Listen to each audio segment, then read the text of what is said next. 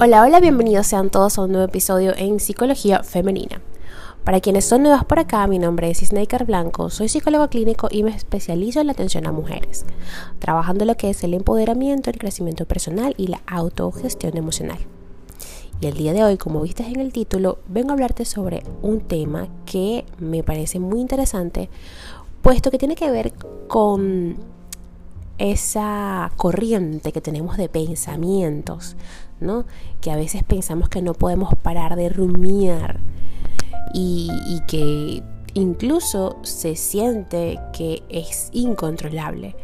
Pero esto, en algún punto de hacerlo tan seguido, nos lleva a lo que llamamos acá parálisis del análisis, que es que nos quedamos en blanco, ¿cierto? Pues bien, sé que te ha pasado y te identificas con este título, por eso es que te has detenido a escuchar este episodio. A veces te pasa que te sientes bloqueada mental y emocionalmente. La mente hiperactiva puede hacernos la vida imposible. Es más, te digo otra cosa. Pensar en exceso, lejos de ayudarnos a encontrar solución a los problemas, nos deja a veces suspendidas en un bucle infinito de preocupación y malestar. Hay un tipo de sobrepeso que seguro que has experimentado alguna vez. Me refiero a esas épocas en que piensas en exceso y el mundo entero se convierte en un nudo gordiano. Todo pesa, todo asfixia y ni solo o ni un solo problema, mejor dicho, encuentra su solución. Casi sin darte cuenta, las preocupaciones se duplican y te sientes paralizada, dando forma así a lo que conocemos en psicología como parálisis del análisis. Cabe señalar que la mala costumbre de pensar demasiado no es algo inocuo. Además de generar únicamente pensamientos inertes y de ser utilidad, elevas además la carga emocional. La vida te apremia, demanda de ti que reacciones, que hagas algo antes o ante esos desafíos que llaman a tu puerta. Pero te sientes incapaz de actuar porque la ansiedad y la angustia emocional ya han colapsado tu mente. Nos lo dice la ciencia. Aquellas personas que piensan y dudan mucho más sus decisiones, que dan 100 vueltas a las cosas y barajan mil opciones sin llegar a nada, acaban sufriendo agotamiento físico y psicológico, además de elevar el riesgo de sufrir trastornos de ansiedad e incluso depresión. El cerebro, ante ese exceso de procesos mentales y emociones contrapuestas, acaba sencillamente bloqueado. Vamos a analizar este fenómeno con profundidad. Estamos acostumbrados a leer y escuchar datos sobre lo fascinante que es el cerebro humano. Conocemos ya conceptos como la neuroplasticidad, esa capacidad por la cual este órgano fabuloso puede adaptarse y cambiar en base a nuestra conducta, a nuestras experiencias. Sabemos también que su potencial es increíble, que podemos seguir aprendiendo y creando nuevas conexiones neuronales, incluso en edades maduras. De algún modo la ciencia actual nos deslumbra con las virtudes del cerebro y la mente humana. Sin embargo, descuidamos un hecho concreto. También presentan limitaciones y tienen enemigos que pueden abocarnos hasta estados de gran desgaste. El principal detonador de estas situaciones es siempre el estrés y la preocupación excesiva. Por tanto, hay algo que debemos tener claro. Quien piensa mucho no es más sabio o encuentra las soluciones más innovadoras a los problemas de la vida. Es más, una característica común de las personas con un elevado consciente o cociente, mejor dicho, intelectual, es el pensamiento aborrecente. Es decir, pasar de una idea a otra y luego a otra más y de ahí hasta 100 más. Son procesos en los que los pensamientos nunca dejan de crecer y crecer, hasta quedar atrapados en las ramas mentales de una auténtica selva tropical. Al final surge el bloqueo y lo que los psicólogos definen como parálisis de análisis.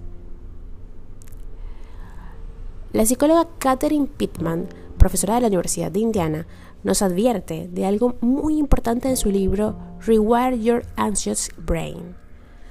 Casi el 50% de la población piensa en exceso y todos ellos han experimentado en algún momento parálisis del análisis. Aún más, una buena parte de nosotros caemos en un bucle mental patológico y de auténtico desgaste. La parálisis del análisis surge cuando se generan pensamientos inútiles y excesivos. Es darle vueltas a los problemas para verlos desde todos los ángulos, pero sin trazar propuestas de acción y aún menos de resolución. El análisis no es útil porque jamás trazamos un plan ni generamos ningún tipo de respuesta. Al final quedamos bloqueados, atrapados en esa sobrecarga mental. Se trata de un pensamiento que lejos de ser constructivo nos destruye. Lo hace porque aparece lo que conocemos como coste de oportunidad. Es decir, ante cada desafío que podría ser un avance vital para nosotros, lo dejamos pasar. Es quedar cautivos de la inmovilidad y del sufrimiento que ésta genera. Pensamientos como ¿qué pasaría si? Debo hacer esto. Si hago aquello otro, haré el ridículo o irá en mi contra al final. Estos pensamientos también abonan el campo mental del fenómeno de la parálisis del análisis. Así, en medio de nuestra preocupación, es común que en algún momento lleguemos a una posible idea, a una solución o propuesta. Sin embargo, al momento aparece la carcoma de las dudas y el martillo del miedo que todo lo destruye. Es decir, además de ese pensamiento excesivo en el que irnos por las ramas hasta crear un bosque donde escapar perdidos o acabar perdidas, surge también esta dimensión emocional dominada por el miedo y la angustia, como que si no fuera suficiente. Eh, la parálisis del análisis actúa como un catalizador del sufrimiento que debemos manejar un poco mejor.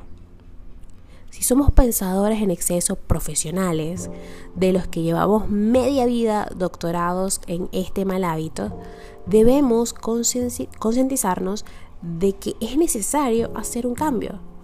Hay que tener claro un primer aspecto. Pensar mucho no es sinónimo de pensar bien. No por quedarnos horas dando vueltas a algo surgirá una idea brillante. Lo más común es que se incrementen las dudas y quedemos atrapados en una más o una vez más en el agujero negro de las preocupaciones.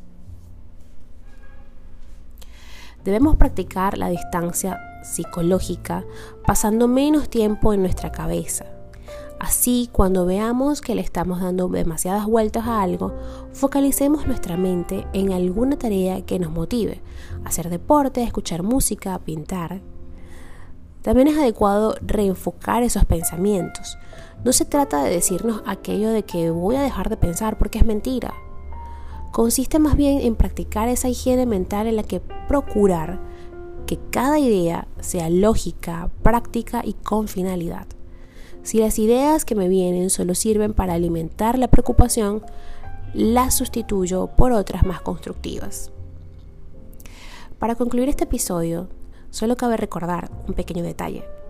La mente hiperactiva puede hacernos la vida imposible. Apaguemos ese ruido excesivo e inyectémosla de calma. Este será el camino para recuperar nuestro equilibrio interno.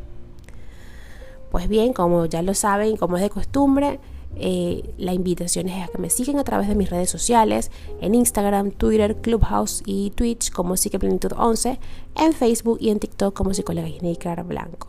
Por allí siempre les estoy dejando historias, alguna frase en Twitter si es lo que te gusta utilizar, o algún TikTok si eres más de TikTok. Hasta un próximo episodio y que tengan todas y todos un bonito día.